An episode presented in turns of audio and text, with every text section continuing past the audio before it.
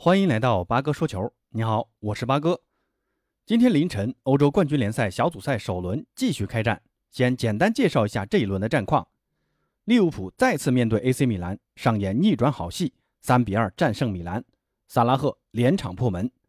国际米兰坐镇主场，零比一不敌皇家马德里。皇马门将库尔图瓦表现神勇，替补上场的罗德里戈在比赛结束前三分钟攻入绝杀球，帮助皇马客场全取三分。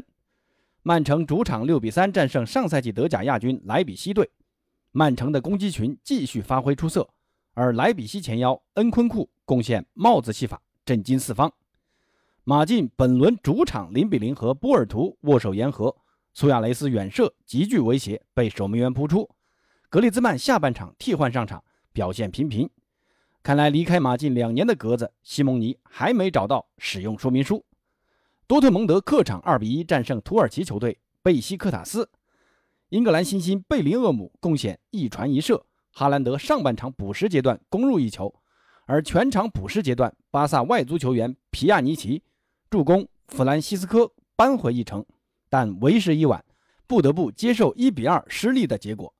而法甲豪门巴黎圣日耳曼主场迎战比利时球队布努日，MNM 组合首次联袂出战，意在三分。埃雷拉脚风正顺，即联赛梅开二度，本场比赛首开纪录，再次贡献进球。梅西上半场击中横梁，但布努日的瓦纳肯随后扳平比分。下半场姆巴佩伤退，梅西染黄，最后大巴黎无奈接受平局。姆巴佩的伤还不清楚严不严重啊？这刚组合的 MNM 组合，仅仅打了一场比赛，又被伤病拆散。这艘航母，波切蒂诺可别真的给开翻了啊！好。比赛情况先介绍到这儿。作为梅西的球迷，跟朋友们一起复盘一下大巴黎这场比赛。主帅波切蒂诺这次派出了最强阵容啊，梅西、内马尔、姆巴佩首次同时出场。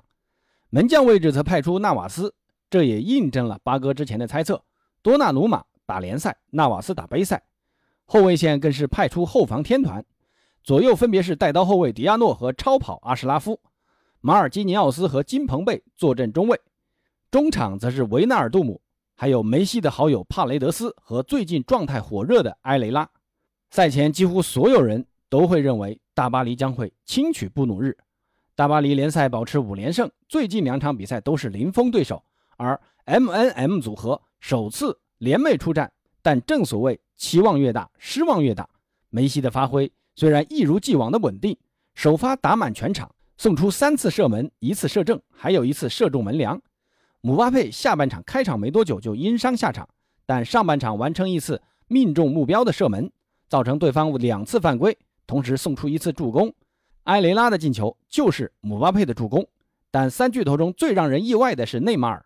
内马尔在之前的国际比赛日最后一场巴西国家队的比赛中贡献一射一传，有力的回击了那些看衰他的人。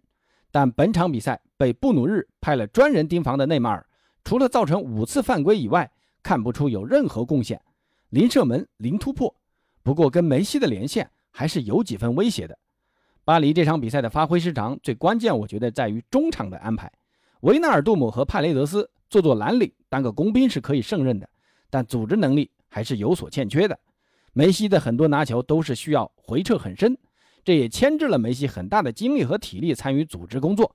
当然，这可能也是目前梅西喜欢干的事儿啊。希望把舞台让给姆巴佩和内马尔，但内马尔发挥受限，姆巴佩又伤退，梅西又不得不跟在巴萨一样，既当爹又当妈，苦活累活一块干。那下半场波帅换上德拉克斯勒和佩雷拉也是没什么改善，顶替姆巴佩上场的伊卡尔迪也是显得有点缩手缩脚，整个是一个站桩中锋，张着嘴等着喂饼。所以你看，全场比赛大巴黎空有百分之六十四的控球率，但除了一个进球。梅西的一个横梁，几乎看不到任何有威胁的进攻。当然了，这也跟布鲁日的针对性防守有关。那再看看布鲁日，他们在比甲目前排名第一，七战四胜两平一负，攻入十五球，是一支以攻击见长的球队。面对大巴黎，他们这次排出四四二的阵型，准确的说是四四幺幺。单箭头德卡特莱尔，背后是瓦纳肯，二人是垂直站位，给了二人足够的横向跑动空间。同时也能和中场有很好的连接，这也是本场比赛布努日能在射门次数上远远领先大巴黎的关键所在。四中场的人数优势，在保证进攻的同时，也能通过人数优势给巴黎的前场不断施加压力。布努日的后防也是很有针对性啊，梅西的身侧永远都是双人包夹，内马尔一直被贴身防守，姆巴佩更是直接防到受伤离场。高强度的贴身防守可以说是给以后的球队打拥有 M N M 组合的大巴黎提供了很好的范例。这个不是鼓励恶意犯规啊。技术型球员最怕的就是绞肉机式的防守。当把 M N M 组合分割成单个不能形成连线时，威力自然就大打折扣。最后总结一下啊，巴黎这场平局的原因：一，布努日的整体防守分割了巴黎的前场，高强度的逼抢让巨星们的发挥受限；巴黎的中场球员的选择尚待商榷，维纳尔杜姆和帕雷德斯无法给前场形成有效的组织进攻，仅仅依靠埃雷拉一个点。做不到以点带面，导致中前场衔接的不够流畅，只能依靠梅西的回撤组织。三，巴黎球员的防守意识太大意了，那个丢球就太不应该了啊！都打到对手禁区了，结果被断。布鲁日的快速反击也说不上有多高效，但你发现没有，经过中场的那几脚传递，巴黎的中场几乎看不到人，全在前场没回来。而后防虽然回撤得快，但布鲁日的进攻球员前插的速度更快。索博尔传中的时候，禁区已经有两名进攻球员在毫无防守的情况下等着传中。巴黎的后防真的是纸糊的一般呐。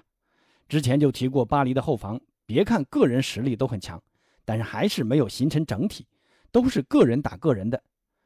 那最后呢，还是主帅波切蒂诺的执教能力问题。赛季前就有很多人质疑波帅的能力啊。